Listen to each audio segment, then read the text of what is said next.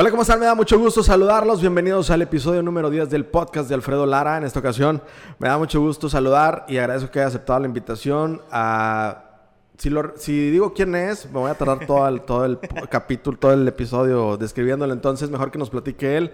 Aco Salvatierra, bienvenido. ¿Cómo estás? Muy bien, muy bien, mi querido Alfredo, gracias por la invitación y pues aquí vamos a, a platicar un ratito, vamos a chismear y pues a pasarla bien, ¿no? A, a- a abrir el corazón, porque mucha Pues- gente conoce a, a Laco, pero no conoce a la, a la persona detrás, entonces... Y hoy, viene, hoy vienes muy batiaco. Sí, hoy, hoy sí, vengo muy, ¿eh? muy, muy dispuesto a, a platicar. Oye, es que aparte la pandemia nos ha hecho... Sí, ¿verdad? Ya no nos vemos nadie Ya no entonces. nos vemos, Y ya ahora nos ya nos vemos de más porque Ya. ya nomás nos dicen, ya bajaron los contagios y todos al pedo, ¿no? Y todos allá. Pero Oye, bueno. este, ¿te llamas Aco en tu acta de nacimiento o cómo te llamas? No, no, no. Fíjate que esa es una historia. Mucha gente cree que me O, no, llamo o no dices tu nombre real No, como, sí, no, no como- tengo ningún inconveniente. Como, art- como Chayanne, eh, como nuestro papá. nuestro papá. Se llama Elmer, ¿no? Creo que se llama Elmer. Elmer Figueroa, Elmer Figueroa. sí. No, mi nombre real, mi nombre de pila es Marco Antonio. De hecho, lo he dicho muchas veces en mis redes sociales, no tengo ningún inconveniente. No me molesta si me llaman así. Solamente que cuando, bueno, ya vamos a hablar de muchísimo tiempo atrás. Este, yo decidí ponerme Aco por, ahora sí que por los míos. Entonces, era un grupito. Pero, pero ¿de dónde surgió que te llamaras Aco? Fíjate, era un grupito en la secundaria y éramos este, Gustavo, Tavo, este, Enrique, Quique, todos tenían su diminutivo y el mío era como que Marco Antonio. Aunque es un nombre compuesto, nunca me decían ni Marco ni Antonio. Y en mi familia abundan los Antonios, entonces todos eran Toños y todos sus todos los apodos que vengan de por ahí. Y no me gustaba, en realidad no me gustaba. Era Sentía como como, que era muy de señor, muy tradicional. Y pues creo que no soy alguien tan tradicional. Y en, en aquel entonces estaba de moda, fíjate para que nos demos una idea de cuánto estoy hablando, estaba de moda el MySpace y el Ándale. Metroflog, o sea... Ah, ayer. o sea, hace dos Ayer. días, ah, un- un- una semana antes de la pandemia. Sí, ¿verdad? Entonces, haz de cuenta que yo en primera instancia me puse, dije, bueno, todos éramos como que la bolita de las cuatro letras, por lo que dije Tavo, Chago y todo esto. Dije, bueno, pues me voy a poner, este, vamos a tratar, Toño no me gusta, vamos a dejarlo en Marco. Y hay un personaje que, bueno, había una caricatura que yo veía mucho que se llama Yu-Gi-Oh! Todavía ya para que se den una idea de cuánto estamos hablando. Y un personaje que se llamaba Mako. Entonces dije, ah, suena como que interesante. Mako Tsunami. No, no, me, no me relaciono con él, no, no tenemos Ajá. nada en común, No, pero me gustaba gustaba cómo sonaba, me gustaba el mote. gustaba. Y luego en aquel entonces yo veía el nombre y era como que una letra A, una letra K y la O. Dije, ah, suena como que. Era cuando todo el mundo queríamos escribir con Ks, con Zs, con todas las letras equivocadas. Y me gustó, me gustó y dije, bueno, pues para que se vea más atractivo mi Metroflog y todos pasen y me dejen su rayita Claro, y sí, adelantemos porque- la foto. Porque en ese tiempo pedías la firma, Sí, ¿no? De en que aquel entonces. a firmar, ¿no? No, no, y si te, te recuerdo si te firmaban, creo que eran 10 o 15 firmas, ya eras Sí, el top de. sí, no, era- Olvídate, o sea. Eras lo que hoy le llaman influencer. Eras un influencer, eras un... eh, ahí sí eras un influencer, ahí sí. Ya, güey. No, ahorita bueno. Entonces, haz de cuenta que yo dije, le agregamos este, un- otra letra acá y se quedó, se quedó el ACO. Después el Salvatierra viene por, así que se hizo un nombre artístico. Creo que todos los que, me considero un artista, eh, que todos los artistas encontramos nuestro nombre. Y a veces Claro. el nombre te encuentra a ti. De la manera que menos esperas. Eh, cuando estaba estudiando la carrera de, de- de teatro, de artes escénicas, teníamos un, pues, ¿cómo decirlo? Un tutor, un- una figura paternal que a todo el mundo nos ayudó y hicimos un, un clan en el buen sentido de la palabra, donde había eh, teatreros, músicos, poetas, un poquito de todo, pero era una época un tanto obscura, digamos, de la vida de nosotros. Oye, pues eres estudiante, vas a vivir fuera, las dificultades que todo el mundo enfrentamos, bueno, que todo el mundo enfrentamos si vienes como nosotros de acá de, Sí, sí, sí. del barrio bajo, ¿no? Sí, sí, si hueles a tierra. Sí, si eres de acá, de, de la raza, entonces sí. Y fue una persona que nos ayudó muchísimo y se apellidaba, él, su apellido tal cual era Salvatierra. Entonces, como que en honor a todos los, los, Claro. los hijos, los vástagos de por ahí, nos pusimos eh, el Salvatierra y dije, Laco Salvatierra. Y me gustó, me gustó cómo quedó. Ahora ya dimos el brinco a, a- así vamos a adelantar la película, ya nos fuimos hasta Facebook. Y lo puse, lo puse así. Y desde entonces, desde hace que como así. 10, 11 años creo que tengo la página de Facebook, se quedó y la gente cree que así me llamo. Y eso Digo, ya define tu marca personal, realmente. Sí, ya, ¿no? ya es una siempre. marca, al grado que ya mucha gente es como que, ah, güey, no manches, o sea, no te llamas Saco y yo, ¿no? O sea, o por ejemplo, también soy profesor, para los que no lo sepan, de repente, ah, pásenle con el licenciado Antonio Cervantes, o Antonio Chávez Cervantes, que son mis apellidos y todos. ¿Y ese ¿Que ¿Con es, quién, perdón? no? Ah, con el profe. Ah, Ah, tú, ok, güey, ya, ya. tú, güey. Ya, ya, ya, ya, ya. Profe, Oye, tiene otro nombre. Pero tú eres de Muskis. Orgullosamente de Muskis. Pero sí orgulloso o orgulloso porque tenías que ser orgulloso porque nadie decía o como... Eh, no, sí, orgullosamente. Yo sí lo digo y sí me da orgullo, sí me da esa, esa, esa ¿Tú sí, vena. tú sí sientes la ciudad. Yo sí siento la- Porque- el pueblo, porque el pueblo. compartimos, creo que, que en esta parte, el asunto de que, pues, vivimos en ciudades donde mucha gente sale a estudiar fuera. Este, y ya se... Se olvidan. sí, se olvidan o, o- o se dirigen a nuestras ciudades como voy al rancho. Voy al rancho, sí. Y uno tiene que andar de pendejo diciendo, güey, orgulloso de allá, Sí, sí, chingada", sí. porque luego uno aguanta los chingazos, ¿no? Sí, fíjate que yo siempre, y de cariño siempre le digo a, a mi muskis que amo, siempre le digo mi rancho, pero eso es más una cuestión no despectiva, sino el... el- el- Pero y luego también de tanto defenderlo dices, yo sí puedo, güey. Sí, ándale. Es como que yo sí soy, yo sí me siento de allá. No, Claro. no, no, no me salió el amor de un día para otro. Pues imagínate, este, yo vengo del barrio La Nogalera, La Noga también, y siempre en mis posts y todo. Inclusive mi, mi slogan, por así decirlo, o, o la otra manera como se me conoce es el vato de músicos. Ajá. Entonces, volviendo un poquito de la historia, eh, sí, orgullosamente, yo nací en, en, en Palau, Coahuila, en ahí, municipio de Musquis, y pues toda la vida viviendo allá, Es que a pesar Musquis de es que... casi medio estado. Sí, o ya. sea, de repente Ya, te enteras ya. que vas a un lugar y lo, güey, también es de Musquis. Ya casi nos vamos a Sí, anexar a, sí. a todo lo que viene. Por, vamos a ser un distrito Sí, nosotros. sí. Hoy me imagino los juegos del hambre y todos peleando. Pero haz de cuenta que toda mi vida fue entre México, eh, Musquis y Estados Unidos. Por cuestiones de trabajo mi papá, hice escuela aquí, hice escuela allá, secundaria, preparatoria. O sea, siempre fue un ir y venir. Ok. Pero hubo un tiempo en el que a lo mejor la gente como yo que ha vivido así, sí te sientes que eres de los dos lugares y a la vez no te sientes tampoco que eres de uno en específico. Entonces ya cuando fui creciendo dije, bueno, pues sí me gusta más. Venía a México y a mí me encantaba que, que podías andar corriendo en la calle y descalzo y con los primos Sí. y en el barrio y todos. Y allá no, porque Y allá no, porque... quema pues, más el pavimento, De ¿no? entrada, para empezar. Y de entrada, pues no, no tenía vecinos. O sea, no tenía vecinos. Sí. la- la- el, pues imagínate, allá todo el tiempo es trabajar. No, no era lo mismo. Es una vida muy distinta, Es ¿no? muy o sea, distinto, no hay, no familiaridad distinto. ni ese tipo de Ándale, cosas. es como que esa parte bonita de acá del barrio. Entonces, criado ahí en la nogalera, donde te puedes ir, donde, de donde son mis papás también orgullosamente. Entonces, literalmente a mi papá le dicen el pato. Entonces, sí se le conoce cariñosamente. Entonces, yo era el patío. Ah. Entonces, ya donde quiera que iba, ah, el patío. Y, y me gustaba eso porque me daba como un sentido de identidad ya dentro del mismo barrio. Y, por ejemplo, muchos son, ah, el hijo de tal persona, o el hijo de que. Entonces, aquí era el patío. Y me gustaba, me gustaba porque, pues imagínate, te digo, viniendo de un barrio, teniendo los amigos de ahí, creciendo ahí. Entonces, siempre que yo lo digo, sí, orgullosamente, y, y ahora sí que vamos a sonar a pleonasmo, pero orgullosamente con orgullo. Porque sí, sí, se, se me llenan los ojos de decir que mucha gente le puede echar tierra y decir, oye, es que no hay nada, está bien feo. Claro, y- Pero sí hay. pero es que sí hay, entonces... Uno, uno puede vivir aquí y decir, no hay nada. Pero cuando le recomiendas tu lugar a alguien, te das cuenta que hay chorros de cosas Se para les hacer, abre ¿no? la mente, güey. Oye, ¿a, a qué? Tú, lo tuyo es el teatro, Teatro. pero haces más cosas. Así es. A ver, en resumen, entre todo lo que haces, aparte del teatro, ¿qué más haces? Bueno, yo también, eh, gracias a Dios y a, y a mis señores padres, al señor, eh, al señor Pato, A don- sí. a don Pato. a don Pato, don Pato y a la señora Juani, este, ellos son los que son mis pilares y también mm, la gente que, que sigue mi carrera siempre los nombro y siempre les digo que Es, son es- te- es una familia muy unida, es muy Sí, tradicional. somos ¿o muy unidos. Fíjate que no, no somos tan tradicionales, pero somos muy unidos. Mis papás eh, son relativamente jóvenes. A mí me tuvieron eh, a una edad que ahorita no deben de tener niños, en realidad estaban muy, muy jóvenes. Entonces, imagínate que yo, mi mamá iba a las juntas de primaria y a veces hasta pensaban que era mi hermana, Ah, porque estaba muy pequeña en realidad. Entonces, eh, me llevo muy, muy bien con ellos, son uno de los mayores apoyos que yo tengo y por eso siempre le digo a través de las clases a los chicos, platiquen con sus papás. Yo Claro. entiendo que todos son diferentes, pero bueno.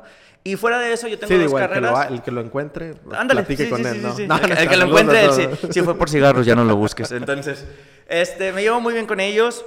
Una de mis carreras es la licenciatura en, en educación eh, básica de la normal experimental de aquí de San Juan de. Sabinas, porque en aquel entonces andaba un poquito rebelde y dijo mi mamá, no, aquí donde te pueda agarrar Sí, la cuerda, porque si no... Donde te tenga cerca. Sí, sí, sí. Y la otra, pues ahora sí que es el, el teatro, el arte. Y creo que de ahí se deriva todo lo que, lo que he estado haciendo. Después también hice una especie de, bueno, no una especie, hice una certificación en inglés. No tanto la carrera, pero pues eso me ayudó a, a estar dando clases de inglés. Ahora con, con la formación que llevé de niño, pues ya podía, pues ya tenía más o menos el idioma más, más nativo, digamos. juntar todo. Sí, fíjate que ha sido muy curioso mi caso y, y a la vez muy agradecido con, con Dios, con la vida, con lo que cada quien crea, porque creo que la misma vida me ha llevado por un camino muy diferente al, de mucha gente, eh, muy único y a la vez como que me ha posicionado en algo que a lo, menos aquí en la región no quiero pecar de orgullo ni de ego, pero creo que soy de los pocos o de los, si no es que el único que se dedica a varias cosas que he hecho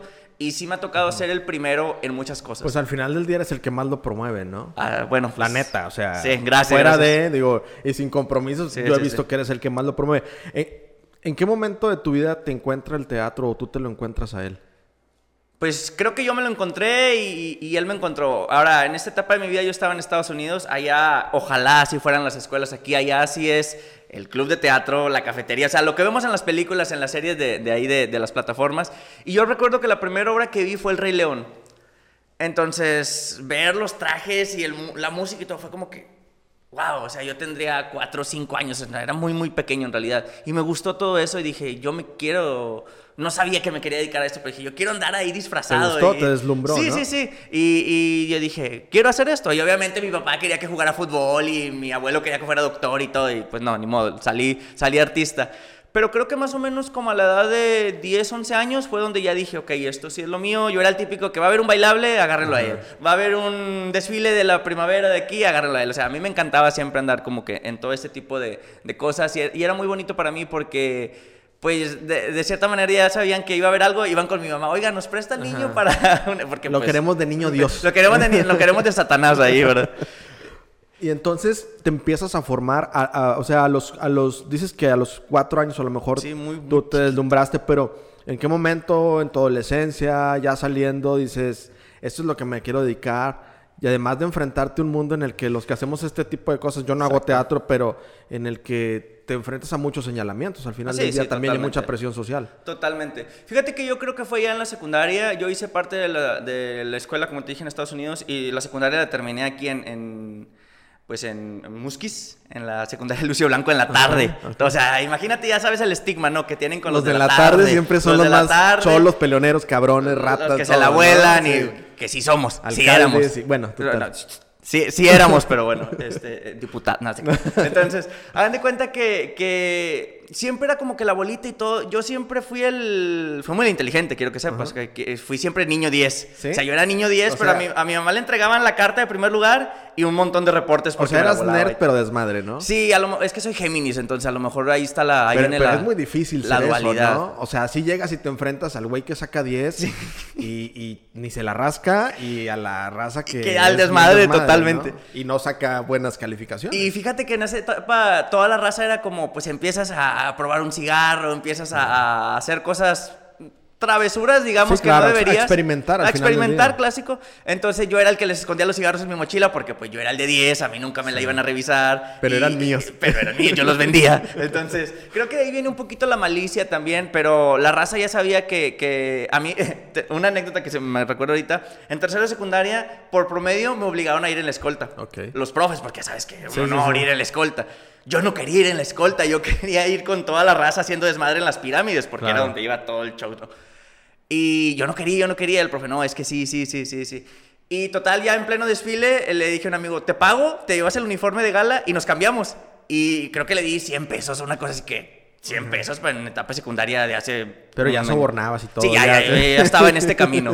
Entonces, ya me, me fui a, a lo que fue la- las pirámides y que me va viendo así como que todo el mundo y que... eh, tú no debes estar allá. Y mi mamá una vez se me queda muy grabado que me, me regañó por sacar segundo lugar, güey. ¿En Porque todo el mundo sacó primer lugar y era de que, ah, señora, que hizo su carta de primer lugar. Y mi mamá ya era como que así, ya, démela. o sea. Y una vez saqué segundo lugar y, y nunca se me va a olvidar su cara y siempre se lo digo. Me volteó a ver como si yo hubiera, no sé, si le hubiera ponchado las llantas al día. O sea, así, una mirada de mamá, así de mamá encabronada. o sea. y, y todos, no, oiga, pues es que se- Está bien, no ¿no? sacó 10, sacó 9.5. Y ella con así como que no me hablen y todo. Me quitó mi GameCube, güey, como por dos semanas. o sea. Capítulo de La Rosa de Sí, Guadalupe, sí, sí, estuvo bien. Y luego, y luego mi hermano, que, que es un desmadre, lo amo con todo mi corazón, pero ese cabrón sí le valió madre la escuela. No, no, él era raza Te totalmente. todo el gen a ti, güey. Sí, creo. sí, sí. Haz de cuenta que este sacó el desmadre y yo la inteligencia. Y sacaba siete, y es como que mi mamá, ah, sacó siete. No hay bronca, ¿no? Sí, y, Ahí yo, lo y yo llevamos. volteaba y la veía así como que.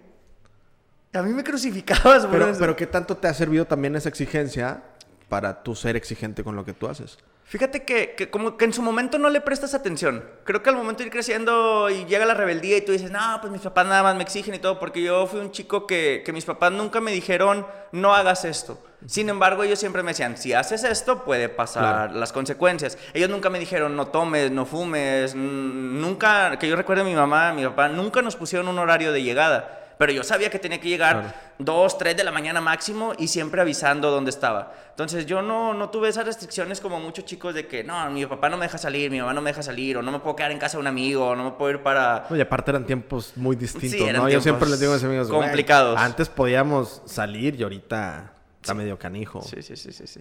Y entonces... Eh, ya justo en la secundaria fue donde, donde yo estaba, todavía tenía esta mentalidad por parte de, mi abuelo paterno, como ellos se dedican, casi todos están relacionados con, con la medicina, trabajan en, en, seguro social, trabajan en, en radiólogos, enfermeros, etcétera, y como que por ahí me querían aventar y yo... Mm, Hazte doctor. No quería, o sea, como que ya no va a haber otra cosa, pero ahí voy, o sea, todo el tiempo como que la mera rayita. Entonces, en secundaria yo tenía un profesor, este, el profesor Toño Moreira de Musquis, una eminencia que yo lo quiero y lo estimo muchísimo, y él me dijo, dijo, ¿tú para qué? O sea, ¿para qué? Lo tuyo es ser artista.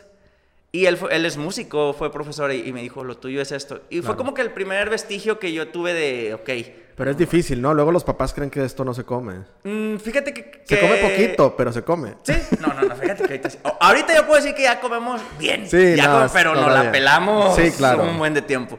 Entonces, haz de cuenta que eh, él fue el primer vestigio. Después ya cuando ya me gradué de preparatoria y ahora sí mis papás, bueno, ¿qué onda? O sea, no tenemos las grandes cantidades de lana, pero pues nos los vamos a amarrar y échale ganas, porque pues, creo que los papás lo que quieren es que te superes, no más que ellos, como todos los papás.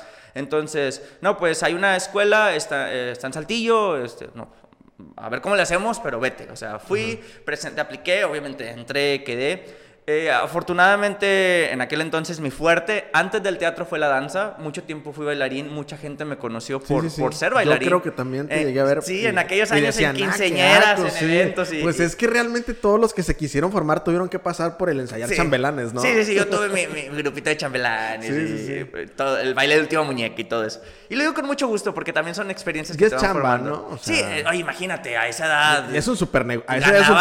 Ganaba 2.500 pesos para mí, entonces yo era como que, güey, me sentía Ni, en, ni, ni, en, la fábrica, güey, o sea, por, una noche me lo van a dar. Entonces, haz de cuenta que ya estando en, en, la carrera, yo tenía pues las cuatro especialidades más todas las otras materias que, que era, pues obviamente, eh, danza, teatro, artes plásticas y música. La música no se me dio muy bien, la verdad. Eh, el dibujo sí, ahora sí, de plano no es lo mío, es mi mayor debilidad. Eh, y yo estaba aferrado con, con, la danza y sí, la danza yo exentaba y era el primero y bailaba y folclórico y todo muy bonito y demás. Pero llegó el teatro con, conmigo, con el profesor Rafael Hernández de Saltillo, que estimo bastante. Y, y, él así me dijo con estas palabras, dijo, ya no mames, ¿qué estás haciendo en danza? Lo tuyo es el teatro. Y yo todavía traía esta máscara que yo, no, es que yo, la danza y la danza y la danza. ajá. Y él me dijo, lo tuyo es el teatro, cabrón. Y me lo dijo en, primera, en primer semestre, en primer año. Y después ya con el tiempo me fui dando cuenta que, ah, no, ¿sabes qué? Si a lo mejor en danza no puedo hablar, o no puedo gritar, o no puedo interpretar. Sí, sí la armo, pero no, es, no, me exploto, me, ¿no? Me, empecé, eh, justo, me, empecé a dar cuenta que no explotaba tanto mi potencial. Dije, bueno, yo no canto, y siempre lo digo, yo no canto, pero pues me gusta interpretar un personaje. Crecí viendo todas las películas de horror de los ochentas, todas las series eh, nuevas y, anteriores de caricaturas. Crecí viendo Disney, porque pues como buen amante del teatro tienes que ver Disney, es una parte casi que fundamental. Entonces dije, me gusta. Recuerdo que eh, la primera vez me, me, ofrecieron un papel ahí y me dijo el profe, con esto te vas a dar cuenta que te gusta. Hicimos una, un clásico, fue un, obviamente eran escenas, ni siquiera era la obra completa, que se llama La comedia de las equivocaciones. Eh, la comedia de las equivocaciones. Entonces me tocó, dijo, quiero que tú interpretes a unos gemelos. Entonces se me prendió el foco y dije, ok, o sea, sí, me, me gusta, me gusta. Y era el típico, uno era el bueno, el otro era el malo. O no tan malo, sino que uno era como muy recto, muy... Y el otro era más desordenado. Entonces, literal eran cambios de escena de 20 segundos de cámbiate de ropa. Tú tenías esa personalidad definida, ¿no? Al final del día, o sea, como que te dijeron, sé tú nada más divídete. Ándale. Entonces dije, por un lado, pues sí tengo que, que, hablar más correcto y todo. Y el otro era como que más de la fiesta y demás. Y, y, me, fue muy curioso porque en uno de los cambios de escenas me equivoqué de vestuario. Tenía una persona que me ayudaba, pero pues obviamente se va dando, ¿verdad? Salí con el vestuario del otro personaje. Pero yo con el con la seguridad de que nada, y todos así como que no se dieron cuenta, inclusive ni yo me di cuenta, hasta el final que ya vimos las fotos como que, ah, la regué aquí. Pero ahí fue donde me gustó y, dije, ya, o sea, ya, se la compro el profe, me voy con... Sé el laco de 10 y sé el laco que tú quieres sí, ser. puede ser los dos. En, la tarima, y me di cuenta, exacto, me di cuenta que no tenía que pelearme entre estas dos personas, sino los pude combinar. Y todavía con eso, aún y, con eso me fui todavía a una compañía de danza, porque todavía traí más o menos la espinita de, de déjame danza. Desmadrar Dije, nomás déjame ir a ver si, si pego. Y estuve en la compañía JL Dance Studio de la Ciudad de México, del profesor Jesús Núñez y la profesora Leticia Campbell. Unos monstruos que han trabajado con artistas pues, mexicanos, internacionales, grandísimos, grandísimos. Conocí a muchísima gente, tengo muy buenos amigos en Ciudad de México, éramos gente de todo el país. Y, y ahí fue donde ya viene la parte de orgullosamente de Musquis, porque todos, ah, yo soy de Monterrey, ah, yo soy de Puebla, yo, todos siempre queriendo pantalla y yo, ah, yo soy de Musquis. ¿Y eso qué es? Sí, ¿y eso qué es? Y les decía, ¿ubicas Texas? Sí, bueno, de Texas como una hora y les enseñaba el mapa y yo así, ah, ok, ya, ya, ya. Y, ahí se fue, pero curiosamente en uno de los mapas, a lo mejor está muy viejo, no sé, decía Santa Rosa, no decía Musquis, porque pues ese es el nombre previo de, de, de Musquis. Y todos decían, ah, Santa Rosa, Santa Rosita. Y, me empezaban a bromear, ah, Santa Rosita. Y se me quedó ese, ese apodo. Sí, pero, es que también, yo, yo siempre digo, este, incluso también cuando iba a Estados Unidos, este, iba, no sé, por ejemplo, iba a Dallas y decía, güey, así no es México. Pero no es cierto, así es México. Lo que pasa es que nosotros aquí estamos americanizados. Sí, totalmente. y más por vivir tan cerca de la frontera. No estamos en la frontera, pero estamos muy americanizados. O sea, entonces es bien difícil ir a otras partes o ir al centro de la República y, decir, explicarles. sí, conocer otro México realmente. Sí, sí, sí. y, decir que no somos un rancho, una, una provincia, una nada, porque prácticamente estamos americanizados, nos gusta o no. Y, eso era porque haz de cuenta que ya llegué y, y, ya hablan inglés todos. O sea, tienen un concepto bien diferente de nosotros. o creen que todos somos Monterrey, que todo el norte es Monterrey, que me encanta Monterrey, pero creen que todo el norte es Monterrey. y yo, no, o sea, somos un poquito diferentes, pero sí estamos muy. Tenemos mucha cultura este, gringa, si así lo queremos ver. Después ahí ya regreso, eh, me ofrecieron una beca para irme a, otro país, pero me faltaba un año para concluir una carrera. Eh, y me dijo mi mamá te vas, pero con la condición de que regreses y yo no iba a dejar. Obviamente después del esfuerzo que hicieron mis papás, no lo iba a dejar este, por la borda. Vengo, me gradúo, eh, paso una serie de cosas y digo, ¿sabes qué? La danza ya no es para mí. O sea, yo me doy cuenta que, que aunque era bueno... ¿Pero qué hizo que dijeras que, que, ya? O sea, digo, tú sabes que cuáles eran tus alcances dentro de esa disciplina, pero ¿qué hizo que dijeras, bueno, aquí voy a pararle a esto? Sí, fíjate que fue una etapa, ahora sí vamos a entrar a una etapa un tanto muy oscura, una etapa personal donde me empezó a ir muy mal, que inclusive ahorita yo siempre soy, digo, soy una persona súper agradecida con todo lo que nos da Dios y la vida y el trabajo, principalmente yo agradezco mucho el trabajo, pero fue una etapa donde por hacer algo bien, que ni siquiera era un bien para mí, sino bien para las demás personas, me fue muy mal a mí. Entonces, y todo por personas, nadie le cae bien a todo el mundo, no le agradamos a todo el mundo, eso es obviamente a todo mundo. Pues, imagínate. ahora sí que dicen que, ni Dios le cae bien a todo el mundo. Pero no sería divertido, ¿no? No, fíjate que está padre ahí de repente que, te pongan en Ciberpool. No pasa nada. Presente. Pues, Ciberpool, en denuncia ciudadana y entonces somos clientes. Pero haz de cuenta que, que sí fue una etapa donde yo decía, yo lo único que quiero es trabajar. Yo no le vengo a quitar el trabajo a nadie, yo no le vengo a robar nada a nadie, yo quiero trabajar y demostrar de que soy capaz. Y creo que yo siempre he sido muy decidido y muy de quiero lograr algo y no, no aferrado, sino muy concentrado en lo que quiero y muy dedicado. Y creo que a estas personas les intimidó mi manera de ser, porque quieras que no, uno a veces el carisma, a veces el talento, a veces eso gana más que, que, el compadrazgo y que lo que tú quieras. Sí, no, hay cosas que no se pueden tapar, ¿no? No, no, no, o sea, y tampoco creo que, que decir que uno es bueno en algo sea pecar de, de, de gólatra, porque a veces sí es bueno reconocerse. Lo, que, lo que pasa es que nos enseñan desde niños a no ser soberbios, ¿no? Y yo, a mí, mucha gente me dice, güey, es que tú eres súper mamón. Les digo, sí. y me ha costado chingos de trabajo hacerlo. Sí, sí, sí. Entonces, y, pero también es bueno conocer tus alcances, no es decir, esto sí no lo puedo hacer. exacto. Aquí, no me debo de pasar de pito, exacto, Entonces, este, ¿se te echaron encima entonces? Sí, se me echaron encima al grado que me, bueno, no me prohibieron a mí específicamente, pero digamos, me ficharon para que no me contrataran, podemos decir marcas, no sé. ¿Sí? Bueno, no me contrataban ni en un Oxxo, ni en una maquiladora donde, y lo digo con todo el respeto del mundo, en una maquiladora persona que va a persona que consigue trabajo. O sea, no analiza ni siquiera contexto, background, no, ¿no? te ven el tatuaje. No, no te ven el tatuaje. Deja tú el tatuaje, no te ven si, si golpeas gente, si te metes algo y demás no me, no me daban trabajo. Y, ahora ahí viene la parte donde... O sea, te bloquearon. Sí, me bloquearon totalmente. Sí, sé que y, se siente. Y yo decía, oye, pero pues yo nada más quiero trabajar. O sea, yo no quiero... Y a mí nunca me ha dado vergüenza trabajar de nada. Dije, si a mí me dan un trabajo de conserje, yo lo voy a hacer y, y no tengo ningún, ningún inconveniente. Pero en aquel entonces me ofrecieron eh, dar clases en, la comunidad de Boquillas. Imagínate, el punto más alejado de Coahuila. Y yo dije, va, voy. Después por unas cuestiones ya ahí que medio turbias que tenían por ahí, ya no pude seguir, pero la gente de Boquillas se portó maravillosamente los días que yo estuve allá. Y luego ahí viene la parte padre de esa historia. Entra Sabinas. Ahora sí que entra tu, tu, rancho, entra tu ciudad a la pueblo, historia. siempre. Sí, fíjate que Sabinas me abrió las puertas, me abrió las puertas este, de una manera que yo nunca esperé. Me ofrecieron aquí un trabajo para un festival festival navideño del Colegio Modelo. La profesora Corura y la profesora Laurita, ellas me dijeron, oye, es que nos recomendaron que tú eres muy bueno montando Yo les dije. escenario. Ah, bueno, gracias, gracias. Y dijeron, es que una persona que no vamos a decir, pero ya me vine a dar ah, cuenta. mentira.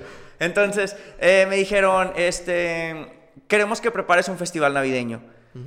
Y fíjate hasta qué grado también llegó a lo mejor mi, mi, no miedo, pero mi sentido de precaución de decir, oigan, si esta persona ya les dijo esto sobre mí o si ya les avisaron esto sobre mí, no es cierto, porque yo ya sabía que trabajo que me presentara me iban a decir que no y, Venía la quemada. Sí, exactamente. Entonces ellas me dijeron, no, aquí no pasa nada, o sea, usted venga, no, no todavía, conocemos. Todavía no llega el chisme. todavía no, llega el chisme, todavía no había este, ciberpulga. Entonces, haz de cuenta que yo tengo una entrevista con las maestras un amor de personas, me abrieron las puertas del colegio, las demás maestras, y yo les dije, miren, yo vengo a trabajar, esta es mi especialidad, es en, montar eh, espectáculos, traen un espectáculo navideño, le dije, perfecto, ¿por cuánto tiempo voy a trabajar? No, pues que aproximadamente, creo que fueron como tres meses, una cosa así, dije yo, perfecto. En aquel entonces me convenía más eh, buscar un, espacio aquí en Sabinas que ir y venir a Musquis todos los días. tengo un buen amigo, eh, Martín Salazar, que también es de Musquis, pero por cuestiones de la vida terminó en Sabinas. Y pues ahí fuimos roomies, después estuvo nuestro querido Chino, también ahí estuvimos tres. Y vivíamos enfrente de, de, un muy famoso bar que no sé si existe todavía, creo que no. Este, del Pirata de aquí en Sabinas. Ah, se llama El este, Pirata por el pues, bar El Milagro. Cambiaron el nombre, sí, sí, sí, bueno, por independencia. Sí, ándale, por allá vivíamos, súper chiquito. Pero pues yo estaba contento porque estaba trabajando. O sea, yo lo que quería era trabajar. Entonces, y, y, te estaba sacudiendo también toda esta mala vibra. Sí, fíjate que, Recomenzar también, ¿no? De que a veces cuando, cuando te va mal, sí, y que no tienes como que algo en qué concentrarte, estás como que chinga, o sea, me pasó esto. Y yo dije, no, no, no, no, no. O sea, hay que trabajar, hay que jalar. Y a mí me, me llenaba mucho de vida trabajar con, con, los niños, este, convivir con otras personas. Eh, eh, quieras que no, aunque Musquis, eh, Sabinas no estamos tan lejos, pues era otro aire, eran otros aires, era otro. Totalmente. Y, me encantó trabajar aquí, lo hicimos muy bien, el festival salió muy bien. Después yo cumplí y creo que ese fue como que el primer, este, ahora sí que el primer brillito al final del túnel que ya se empezó. Pero sí te sirvió eso para decir, a ver, todos los que metieron hate aquí Chinguense, sí puedo, cabrón. Sí me sirvió y ahorita te voy a decir por qué. Porque haz de cuenta que después de esto me ofrecen eh, trabajo en una preparatoria de Musquis, lo tomo, totalmente lo tomo. Eh, eran muy poquitas horas, pero dije, adelante, no, no pasa nada. O sea, hay, que empezar de cero. volver, ¿no? Sí, hay que empezar de cero, hay que empezar de cero y lo hicimos. Este, a la par todavía seguía preparando quinceñeras, entonces como que nunca me faltó qué hacer. Después, este, qué curiosa es la vida y qué bonita a la vez. Y, y ahora sí que si, si obras bien, te va a ir con madre. Y si obras mal, cuando menos te lo espera, se te va a regresar. Y a todas estas personas que, que bueno, no todas, pues fueron, fueron, varias, o sea, por no decir todas, no fueron 20 ni 30. Pero sí se te juntaron Sí, sí, sí, fueron varias que, que les empezaron muy mal, al grado que ahorita no les deseo mal, no, no les voy a dar publicidad, no nada, que al contrario, que les vaya bien chingón, güey, porque con ser esa clase de personas tienen, o sea, ya creo que entre ellos mismos si se muerden la lengua se mueren. Si ya tuviste bien culera ya. Sí, sí, sí, ya, ya, Y luego aparte con la cara que tienen, güey. Pero bueno. Y se llaman... Y, se llaman... Nada. Pero te cuenta que, que Mm, se dieron cuenta de ciertas cosas que ellos no hacían bien en su trabajo, o sea, hablo cosas feas, cosas fuertes, y pues al grado que ahora ni viven en Musquis. Entonces, y no quiero decir que por mi causa, sino como que la misma gente se dio cuenta porque cuando a mí me pasó esto, no creas que fue algo de, que te bloqueamos el trabajo, no, fueron ataques constantes en medios de comunicación, este, fueron ataques hacia, hacia mí directamente. O sea, ya era pegarte directo. Sí, o sea, en periódicos, en prensa, que yo decía, oye, güey, por comparar a lo mejor una comparación muy estúpida, eh, hubo un tipo que mató a una persona y le daban una nota de tres minutos y conmigo hicieron saña, o sea, literalmente hicieron... sí, sí, sí. te hicieron pueblo chico infierno. Ándale, pero grandísimo. Y luego, ¿qué pasa? Cuando, cuando sucede esto, la gente se agarra, ah, no, a lo mejor por una vez que yo andaba de malas o algo y le levanté la voz a alguien como todo mundo, ah, no, es que una vez me gritó y que es bien mamón y todo. y, ahí empieza a salir el, la parte... Y yo siempre dije, mira, va, al final del día soy de la nueva, güey, dije, aguanto vara Mientras me digas a mí todo lo que quieras, pero no te metas con mi familia, le no, te metas más, claro. de, de aquí para atrás no. Sí, porque se convierte el pleito. Ya Sí, es, sí, sí. Ya es que no me des chamba es una cosa, güey. Pero ya si te metes y con mi aparte gente, le digo, y hasta aquí va, lo aguanto, son dimes y diretes. Pero ya si te metes con lo mío, ya es. Sí, ya ya no me voy a ya limitar. es otro pedo, Sí, o sea, ya es exactamente. distinto. Entonces, haz de cuenta que, que- Y ahorita ya lo, lo digo así, pero inclusive tengo hasta ahí guardados los recortes. de esa anécdota. De periódico y todo. Y sí les digo, digo, yo por una serie de Netflix, güey, va a haber un capítulo que se llama así. Porque es más, hasta yo. Mira, casi que era yo tratante de blancas, casi que me dijeron que era narco, casi que me dijeron que era este, adicto. Todo lo que te guste, güey. Todo ahí me, me hicieron un cóctel y me Te lo arma- te aventaron. armaron un personaje chingón, sí, o ¿no? sea, Así, de ni- serie, de serie ni- para el domingo. Ni Netflix, güey, o sea, ni, ni Zack Snyder se hubiera aventado un personaje tan oscuro, güey, porque... Tenías de todo. Pero dije, mira, si sobrevivía a eso, güey. Y ahorita actualmente, gracias a Dios y a muchas personas estamos trabajando de la manera que yo siempre he querido trabajar y, y demostrando lo que sé hacer, pues ya, o sea, ya.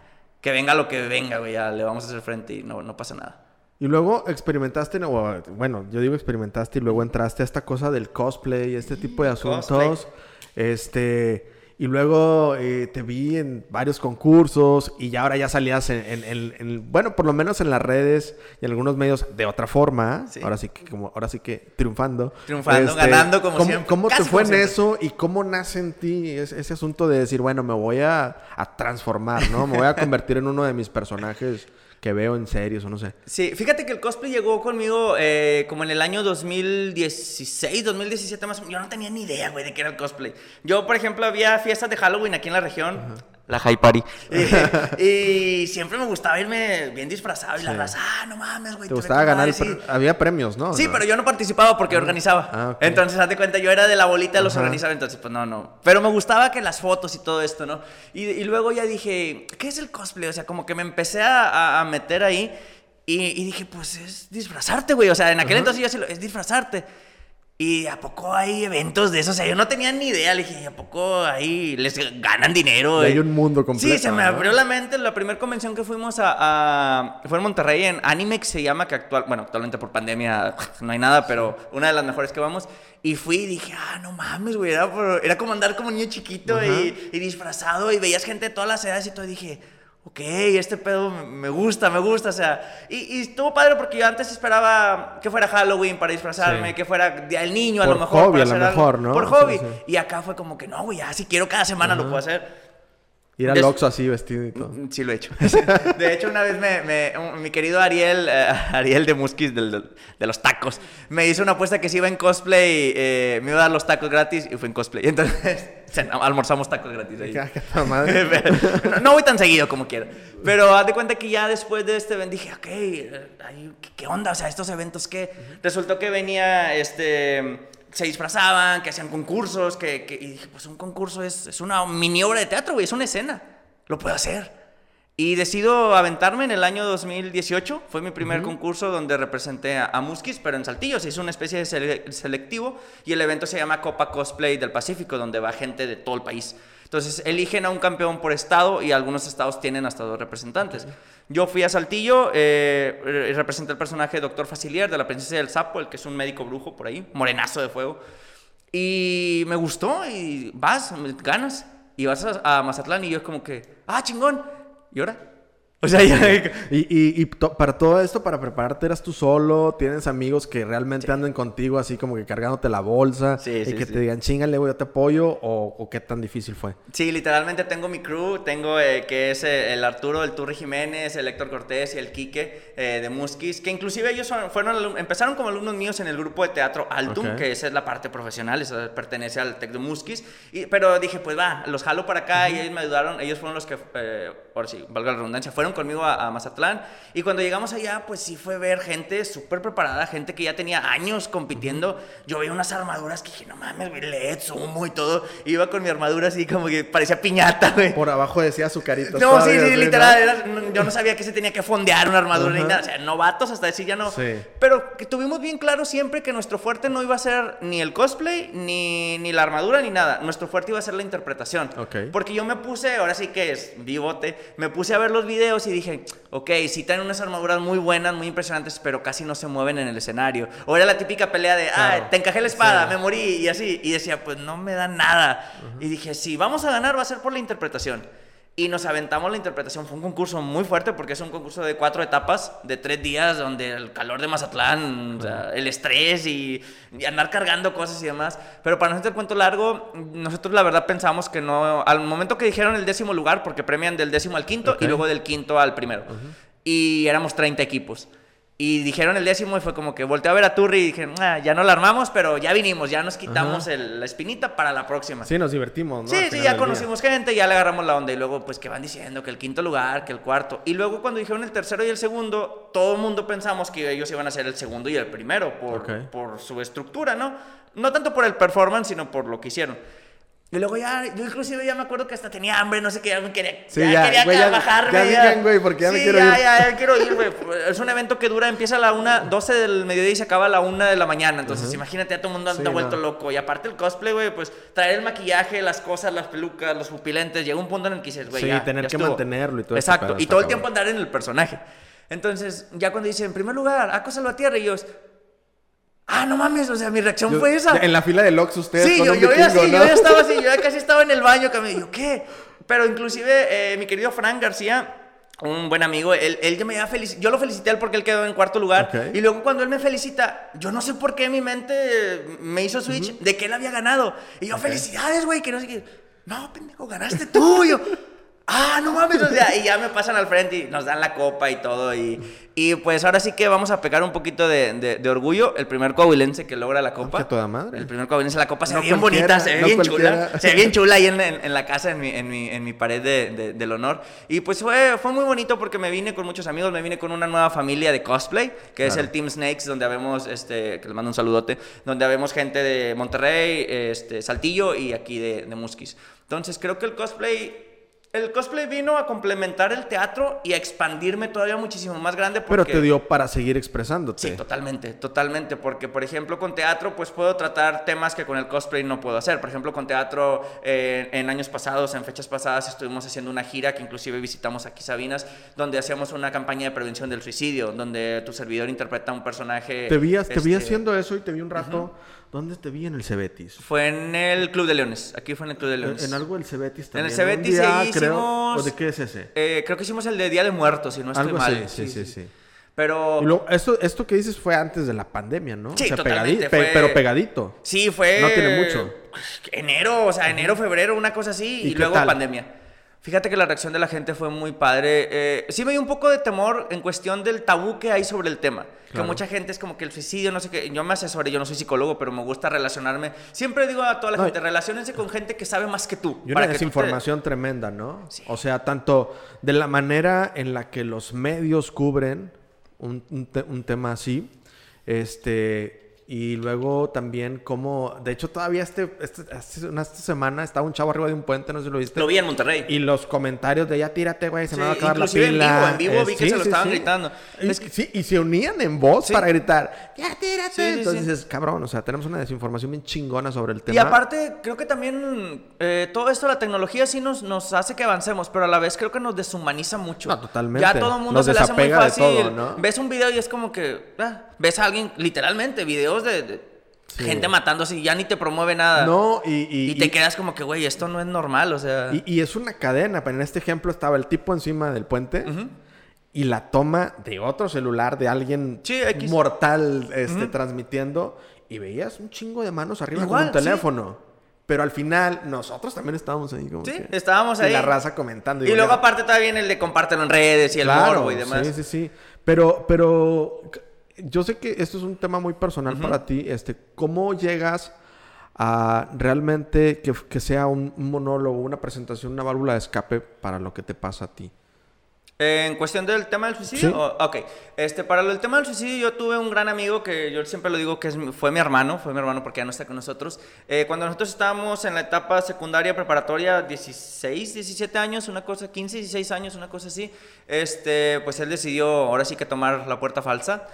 Eh, un tiempo, nos vimos como una semana antes, mi querido Chago, Santiago, este, y todo normal, todavía recuerdo que fuimos a, a una boda, este, yo en aquel entonces tenía una novia, él tenía su novia, y todos fuimos, y, Claro. o sea, la pasamos muy bien, inclusive tengo las últimas fotos que me tomé con él, y esto fue en diciembre, nunca se me va a olvidar, eh, y pues él decidió tomar esta, pues esta salida, por X o Y cuando me lo dicen, yo no me lo creía, pero, o sea, sabía que era real, pero como que yo estaba en automático, yo me encargué de, oye, de hablarle a todos, porque pues ya fue una etapa donde ya preparatoria, ya todo el mundo a lo mejor se van del pueblo, ya andan trabajando, oye, no, pues pasó esto con Chago, y, verlo, o sea, fue la primer estocada real que yo tuve de, de una muerte, o sea, porque hasta, hasta ese entonces, pues no había tenido una muerte cercana, mm, Dios no lo quiera, un bisabuelo, un abuelo, o sea, alguien cercano en realidad. Entonces, cuando a mí me pasa, este, te digo, yo estaba en una etapa muy difícil de, de mi vida, estás creciendo, estás tomando decisiones y no sabía en sí qué hacer, pero siempre dije que, me preguntaba yo, güey, ¿por qué no me habló? O sea, ¿por qué no fui? Siempre, siempre hablábamos, siempre platicábamos. ¿Te, culpaste de alguna manera? Mm, ¿O no? Sí, creo que hasta cierto punto me culpé, que no debería hacerlo, pero fue más que nada porque, güey, siempre nos veíamos y, ¿qué hice yo? O, a, lo mejor preguntas entonces como, chinga, es que ¿por qué me fui a estudiar? A lo mejor se me hubiera quedado y al final entiendes que lo que va a pasar, va a pasar. Ah, por más que lo hubieras tenido yo en una cajita de cristal, iba a pasar. Entonces, fueron años inclusive de, de a lo mejor una depresión que yo tuve que yo no lo supe porque siempre he sido muy positivo en todo lo que yo hago. Pero creo que la catarsis llegó cuando en un festival de Día de Muertos me toca a mí interpretar a la muerte y, empiezo a contar un poquito la historia de él sin yo darme cuenta. Ahora sí que los personajes a veces se apoderan o sea, cuando hiciste esto no tenías un guion? No tenía un guion. De hecho, no tenía ni idea de qué quería hablar. ¿Cuánto tiempo pasó para que tú dijeras, aquí, aquí, cuando te diste cuenta, dijiste, aquí ya lo saqué? Sí, fíjate que hasta la fecha, y lo he hecho, no tenemos un guion estructurado. O sea, tenemos una idea de qué queremos hablar, tenemos ciertos puntos que queremos tratar, pero siempre va mucho de la mano con la reacción de la gente. Creo que como artista teatral, hacer teatro en vivo, hacer cuestiones en vivo, te hace que absorba la energía de la gente y que la, regreses potenciada y eso se, maneja muy bien. Pero creo que lo hice y no me di cuenta el alcance que tenía. Y yo veía de repente gente llorando y dije, ok, o sea, esto algo ahí, o sea, hay algo positivo ahí, porque es era una parte que ni siquiera mencionaba el nombre de mi amigo, inclusive decía otro nombre, era era otra situación totalmente ajena, nada que ver, pero lo empecé a relacionar y ya cuando dijimos, ok, vamos a enfocarlo exclusivamente en esto, fue en el año 2019 que me dicen, oye, están pasando lamentablemente temas eh, cabrones de suicidio aquí en, nuestra región. y, siguen pasando, siguen bueno, hubo un tiempo, sí hubo una temporada en que Muskis realmente... Mucho, mucho, Y la carbonífera se puso Sí, y, yo me puse a investigar un poquito el tema y vienen diferentes cuestiones. Que lo primero que hace aquí la gente es juzgar, de que, ah, qué pinches pendejos, que para qué se matan y todo, pero en realidad no entendemos cómo está acá no, porque es multifactorial realmente al final del Como día. puede ser una decepción amorosa, pueden ser otras cuestiones que ni sabemos. Entonces empezamos a trabajar ya, ya por ahí y ya lo estructuramos de tal manera que, que, ahora sí ya es un personaje, ya, ya le dedicamos su tiempo. Lo decidimos hacer como un sobreviviente del suicidio, pero aún y que es un sobreviviente, quiere volver a intentarlo. O sea, porque a veces la gente dice, ah, bueno, estás feliz y, y gana lo bonito. Y no, hacer teatro no siempre es terminar bonito. A veces la tragedia te tiene que tocar realmente. Y creo que esta es la manera en que yo lo honro o lo que pude hacer en, en vida, de que dije, bueno, si no pude estar para él, a lo mejor puedo estar para cualquier persona que me esté viendo en un escenario. Pero muy personalmente para ti lo mantienes vivo contigo en haciendo esto. Digo, a lo mejor lo estoy diciendo muy mal, me estoy expresando mal, no, pero, pero sí. Sí, fíjate que siento que una parte de él está conmigo siempre. Incluso después trabajamos un pequeño cortometraje con un gran amigo, con eh, Héctor Porras de Tacos Films, y lo hicimos ahí. Justo lo estrenamos el 10 de septiembre, que es la, fecha donde se, pues se conmemora la lucha, eh, perdón, donde se conmemora la prevención del suicidio y se fomenta la cultura de, de, la prevención del suicidio, de la salud mental. Y fue un cortometraje que, aunque obviamente yo lo actué, las ideas, él dirigió y todo, pero hasta no ver el impacto que tuvo en la gente, me di cuenta del impacto que iba a tener en mí. Que sí dije, este, la mamá de Chago, este, la señora Lupita, una gran amiga también de, de, pues desde que yo era muy pequeño, me agradeció de una manera que, no, y que no te imaginas. Y obviamente uno no lo hace con que, ay, quiero ganar likes y todo. Al final del día crees, creo no, que No, eres la familia Rivera. No, no, no, no claro que no. no somos las Kardashian, no somos influencers. Entonces, eh, creo que llegar a alguien y que te diga, es que cuando tú dijiste esto, o cuando la muerte o el personaje, lo que sea, dijo esto, se me quedó. Creo que hacer esos pequeños cambiecitos en la gente... Te das cuenta que trasciende. Sí, y donde en realidad, una vez, nunca se me va a olvidar, eh, una, una, presentación que hicimos en, en Villa Unión, en Villa Unión, acá Coahuila, y al final una señora me contó así entre lágrimas que ella había perdido un hijo en un accidente similar a una anécdota que yo contaba ahí, y me dio un abrazo y es donde dices, güey híjole, o sea, ahí, ahí digo, en la danza nunca iba a lograr esto. Entonces, creo que ahí el teatro es donde, donde me llevó y, y, me ha tratado esto. Entonces, siempre trato de dar temas, a lo mejor un poquito polémicos, pero en primera instancia porque es lo que la gente voltea a ver, por Pero el se tienen- morbo. se tienen que tocar. Pero o sea, sí. Porque no muchos se avientan, el- ahora sí que el tiro de hacer ese tipo de no, no, cosas. no.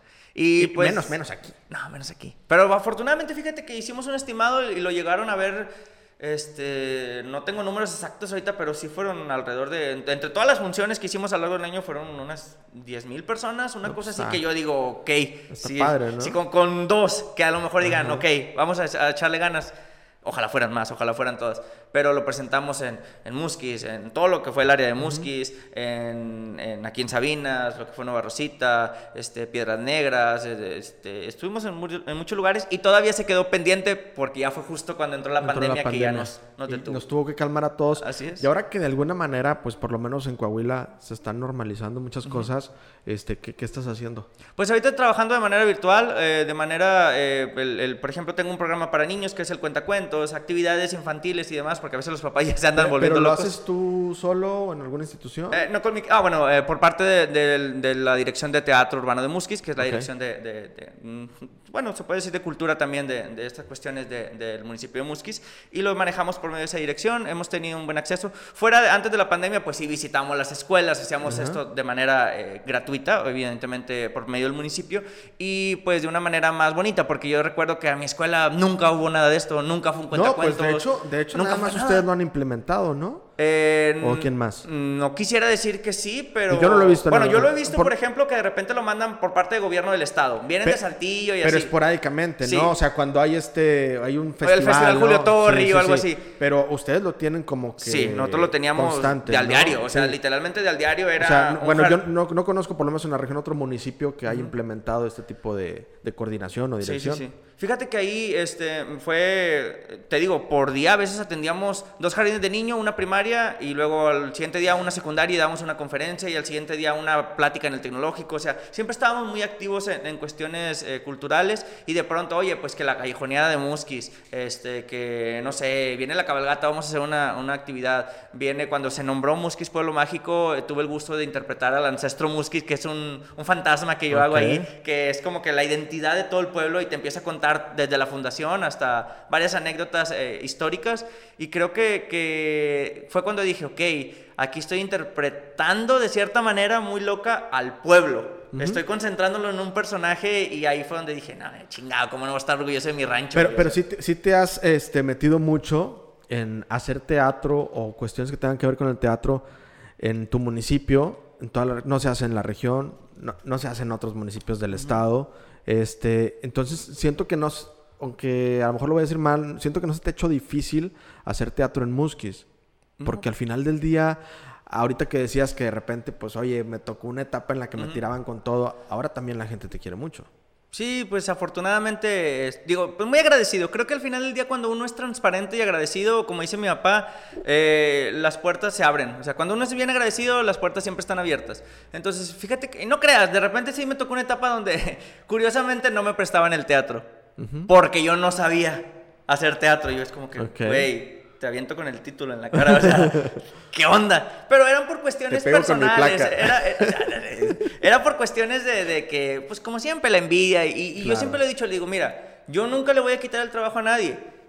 Pero si yo hago mi jale y a la raza le gusta, yo no tengo la culpa. Claro. Exacto. Entonces, eh, nos fue muy bien. eh, Grupo Altum de- del Tec Musky ya hicimos varias obras. Yo, este, yo fui a una obra. fuiste a una, no Ah, recuerdo cuál. Creo que Los Locos Adams. Los Locos Adams. Y la verdad es que, Los Locos Adams fue una de este, las que más disfruté. y- Me estresó un chingo, güey. Porque pues los chicos obviamente son... Ellos no se dedican a hacer teatro, ellos son ingenieros del tecnológico. Pero tienen muchísimo talento y nos la pasamos bien. No, pero, pero, o sea, estaban de tal manera que como si se dedicaran a eso. O sea, yo fui a, a ver la obra y sí me divertí, sí me la pasé bien. Y no te, das- o sea, no te pasa por la cabeza decir, pues estos güeyes hicieron No un, saben. un club y son Sí, alumnos sí, de sí. otra cosa y de otra Ajá. carrera totalmente distinta. Para nada. O sea, No, estaba y- muy, muy bien producida, la No, verdad. gracias, gracias. Y fíjate que yo siempre eh, me llevo muy bien con los chavos y cre- creo que es lo padre de trabajar con chavos, porque ya es muy diferente trabajar con niños de, de primaria, con jóvenes ya grandes, porque hablábamos de otra manera más coloquial, siempre el respeto, con tanto de mi parte hacia ellos y de ellos hacia mí, pero trabajando bien a gusto. Pero hay otro tipo de confianza, o sí, sea, de- de totalmente. poder ser Hay- más directo. hay- y yo siempre les decía, a ver, ¿En qué eres bueno? No, profe, pues yo soy muy buena maquillando. Eh, véngase para acá, me voy a echar la mano. Yo soy bueno en, la tecnología, usted me controla las luces. O sea, siempre enfocaba a cada uno de los chicos y los, los, hacía que se sintieran parte de todo el equipo. Y fue muy bueno porque fue una... Era, eh, hacía la escuela del rock, ¿no? Sí, sí date cuenta, literal. y, yo estaba, yo estaba arriba en cabina, así volviéndome loco, ¿no? Y, fue la primera vez también como, como director. Y luego la segunda dije, a ver, no, en cabina no mejor me bajo acá. Ya estaba atrás del escenario y, tras bambalinas. Y fue muy bonito. Después, bueno, hicimos los Locos Adams, hicimos La Bella Bestia, hicimos El Mago de Oz. Eh, la última que hicimos fue, y ahora sí por cuestiones tanto de, horarios y todo, porque también trabajar en universidad es complicado, hicimos el libro de la vida. Y también fue una de las que nos, nos llenó de satisfacciones. Y ahorita, antes de la pandemia, justamente estábamos eh, produciendo una revista musical inspirada en, en escenas de Disney. No iba a ser una obra como tal, sino una revista musical. Pero pues ahora sí que pues, llegó coronavirus. ¿Y en algún punto la tienes pendiente para Sí, totalmente, regresando. De hecho, yo ya estoy así como que ya, autorícenos y vámonos, o sea, ensayos. Pues que a toda madre, ojalá que sea pronto. Ojalá. Y que, y que nos invites. No, ya sabes que sí. Yo, siempre les digo, mira, en, el caso tuyo y con, con otros amigos, tanto de medios de comunicación, digo, siempre me han apoyado, yo siempre tengo las puertas abiertas. Las puertas abiertas y los asientos VIP, que para los que sepan y cuando vayan a un teatro, siempre que se quieran sentar en primera fila, no saben ir a un teatro. Porque siempre llegan y, ay, quiero primera fila, siéntate. Lo bueno es de la cuarta para atrás, porque ahí sí ves así espectacularmente. Así que cuando alguien se quiera sentir muy importante, sienta la mera adelante, no va a ver bien. La verdad. Va a salir así. ¿no? Sí, le va a doler el cuello, güey. La verdad. Va a salir volteado para atrás. Ah, que realmente me da mucho gusto que hayas venido. muchas gracias. Este, ya el otro, el otro episodio ya me dejas hablar a mí. No, no, es no, no, no, qué, qué, padre que podamos tener esta plática. Este hacía falta, porque luego de repente este, nos saludamos, nos vemos, Nomás así como ese tipo de cosas. Y a lo mejor sí teníamos pendiente esta plática, porque yo hacía un proyecto acá y luego y andaba en otro, esto. o andaba en otro país, que ya quiero y luego decías, voy a hacer esto en Muskis, pero pues yo tenía trabajo acá y no, coincidíamos. Sí te sigo, sí te veo. este, Y me da mucho gusto que, que puedas hacer lo que te gusta, lo que amas y que te sale bien. Gracias. Este, me dices que tienes pendiente esta revista musical, pero ¿qué más tienes pendiente para hacerlo pronto? Este, para hacerlo pronto, nuevamente retomar eh, si se puede, una gira de mm, prevención del suicidio, seguir dándole mucha fuerza a eso. Y ahorita tengo, quiero hacer una especie de, aunque es un personaje, no voy a ser tal cual yo, pero hacer una especie de stand-up, porque veo que es algo que le gusta mucho a la gente, y hablar temas de todo, o sea, ser un personaje que hable de, de iglesia, de política, de todo, sin ningún tipo de filtro para que la gente en realidad tenga ese escape. Por ejemplo, ahorita que estamos en tiempos electorales, que todo el mundo se anda volviendo loco, y relájense, o sea, vamos a reírnos un poquito. Y, aparte es bueno irte a encerrar en el teatro, desconéctate dos, tres horas de tu vida y sal y, nuevamente, ¿no? Pero la verdad que, que ahora sí que el teatro me, me, salvó la vida, lo puedo decir así, me, me, me dio, ahora sí que me, encaminó, me dio las manos llenas. El cosplay vino y todavía dijo, órale, ahí vas, todavía para que tengas más cosas que hacer. Hay pendientes invitaciones a otros países que se quedaron, pues ahora sí que en el tintero por, por la cuestión que ya sabemos. Pero pues siempre, siempre agradecido y siempre a donde voy, ah, bueno, aquí no la traje, pero siempre llegando la camisa de I Love Muskis, del vato de Muskis, para que justamente me pregunten, ¿Qué onda? Bueno, ¿Muskis, qué? y ya es donde yo les digo, Muskis es mi rancho. Y, Oye, este, no, pues qué bueno. Realmente me da mucho gusto que, gracias, que estés haciendo este tipo de cosas. Ojalá se pueda hacer mucho más. ¿Qué mensaje se tiene que llevar alguien que esté viendo este, este, episodio del podcast y que no haya decidido qué quiere hacer, si tiene miedo? Porque al final del día yo te veo a ti, me identifico con muchas cosas. Gracias. De decir, cabrón, yo un día me di cuenta de lo que quería hacer y no me importaba si me iba a dar de comer o no. Nada más me puse a hacerlo. Y obviamente me preparé también para eso. y batallaste, batallaste chingo, yo lo sé. Todavía, todavía, ¿no? Pero, pero sí, o sea, eh, el, platicar contigo sí también es como que, y qué chingón. O sea, no soy el único loco en la vida, ¿no? Entonces, ¿qué, mensaje se debería llevar a alguien que quiera entrar en este tipo de, de mundo? Pues fíjate que yo siempre les digo que las cosas siempre las tomen de quien vienen y que las palabras siempre van a tener el valor que nosotros mismos les damos. Si tú, alguien te insulta y tú te lo tomas personal y te lo tomas en serio, esas palabras van a pesar. Si a ti te vale madre, adelante. Y creo que una parte de mí es como que la parte filosófica y bonita y literaria y la otra es, güey, que te valga madre todo lo que digan. Si tú estás seguro de algo, si a ti te gusta lo que sea, güey, cocinar, cantar, bailar, maquillar, este, jugar fútbol, lo que sea, y nadie te apoya y tú no estás haciéndole daño a nadie, güey, la misma vida te va, te va a llevar y te va a encaminar. Entonces, estate bien seguro. Y algo que siempre le digo a la gente, yo a lo mejor mucho tiempo en mi vida no tuve una persona que me apoyara o que creyera en mí. Y a mí me gusta ser esa persona para los que vengan, para los alumnos, para jóvenes que quieran hacer esto. Entonces, con todo gusto me pueden mandar un mensajito y lo poquito, lo mucho que les pueda ayudar, adelante. O sea, que no están solos y que, pues, el mundo es de los locos, güey. Si no hubiera locos, no, no, no estuviéramos aquí, no, no hubiera tanto... Imagínate, uno de mis, de mis personajes históricos es Nikola Tesla. Entonces, si ese cabrón no hubiera estado loco ni pues qué, no tuviéramos ni luz ni, ni, nada. Aunque dicen que es Edison, pero no, es Tesla, es Tesla.